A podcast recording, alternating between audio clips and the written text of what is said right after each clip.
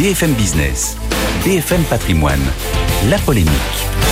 Nicolas Dose pour la polémique comme chaque jour à cette heure-ci. Bonjour Nicolas. Bonjour. Année 2022, record pour la SNCF. La compagnie dépasse les 40 milliards de chiffre d'affaires et 2,4 milliards de profits.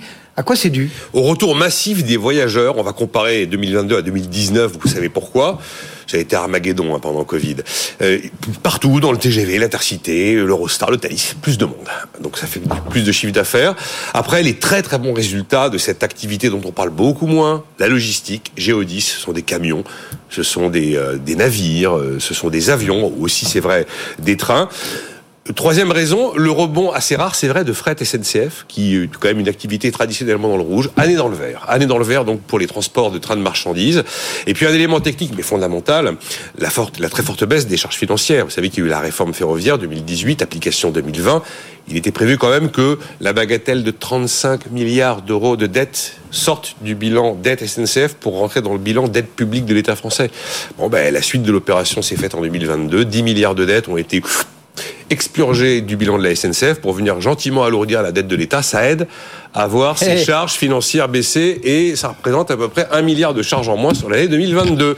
C'est technique, mais c'est pas une bagatelle quand on fait le bilan de l'année. Hein. Inévitablement, ces bons chiffres font réagir, notamment les syndicats, euh, alors que euh, on parle de pouvoir d'achat, d'inflation et que le prix des billets a augmenté euh, 5% quand même en moyenne hein, en janvier. C'est ça. On peut se dire que ça pourrait même doper peut-être le mouvement social qui doit s'engager potentiellement reconductible à compter du 7 mars. Hein. Hier, une ferroviaire a dit ah ben puisque c'est comme ça, on va remettre sur la table la question des salaires. Mhm. Alors euh, stop à la petite musique, rendez l'argent dès qu'une boîte est dans le verre. Quoi. On va pas commencer dès qu'une entreprise a des profits à dire qu'elle doit rendre. C'est voilà. Euh, et puis euh, il faut attention aussi à cette tentation de voir la SNCF comme un service public qui obéirait à une mission d'aménagement du territoire. La SNCF c'est pas un service public elle n'a pas de mission d'aménagement du territoire. C'est une entreprise commerciale qui vend des billets de train et du, et voyage en train à des gens qui payent pour ça.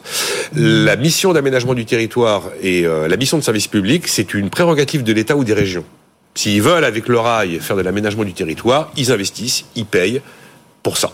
Mais c'est pas la SNCF qui doit faire ça. Alors c'est vrai, 5% de hausse de billets. Comme vous dites, c'est une moyenne très inférieure à ce que représente la, hausse des coûts 2023. Hein. Un milliard d'électricité en plus quand même.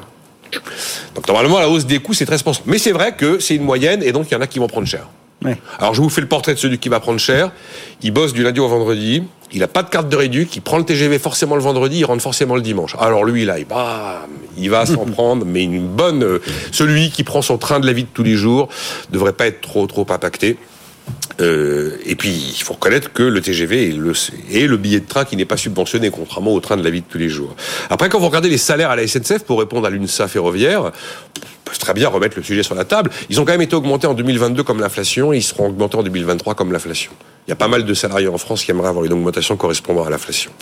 Et puis, euh, troisième élément, euh, avec les résultats tout à fait exceptionnels, c'est vrai, habituellement, les résultats de la SNCF, ça se compte en centaines de milliers d'euros, de millions d'euros mais pas en milliards. Et ils indiquent que là, il y a 9 euros sur 10 qui vont aller à l'investissement, pour une, enveloppe totale de presque 11. Alors c'est État, région, SNCF pour arriver à 11. Euh, 9 euros sur 10 dans l'investissement, tandis qu'il n'y a que 6 euros sur 10 gagnés sur le sol français. 40% en fait de l'activité est hors de France. Ah Donc il y a quand même un vrai effort d'investissement qui va être fait. Je veux bien qu'on dise rendez l'argent, mais on veut tous avoir des lignes qui sont en bon état, on veut tous avoir des nouvelles rames euh, et pas des trucs pourris comme sur certaines lignes complètement à l'abandon, type Paris-Maubeuge où c'est juste euh, la préhistoire. Et, et, on a tous envie d'avoir des gares aussi qui fonctionnent. Paris-Saint-Etienne, je crois. Alors il y a aussi, bon, il y a des Paris-Limoges. Bah, Paris, ah Paris, Paris-Limoges, vous savez que le grand menace de s'en aller, tellement c'est pourri. Paris-Limoges, il faut 3h15, il fallait 2h50 il y a 50 ans quand même un petit problème. Euh, le vice-président de la région Hauts-de-France vous dit, moi, il faut que ça cesse. J'ai en moyenne 80 TER annulés par jour. Donc oui, là, on a envie d'avoir de l'amélioration de service.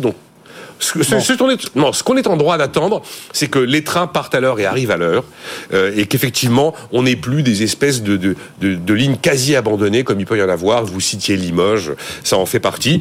Et si on veut tenir ce rythme d'investissement, euh, les 2 milliards 4, là, 2 milliards 5, c'est tous les ans qu'il les faut en termes de profit. Hein. Euh, vous nous avez dit que 40% des résultats de la SNCF étaient réalisés hors de France. Ça veut dire qu'il y a une part importante dans l'entreprise dont on ne parle jamais. Ah ben, demandez aux gens c'est quoi la SNCF, ils vont vous dire société des chemins de fer, nationale des chemins de fer. Pour eux, c'est les trains.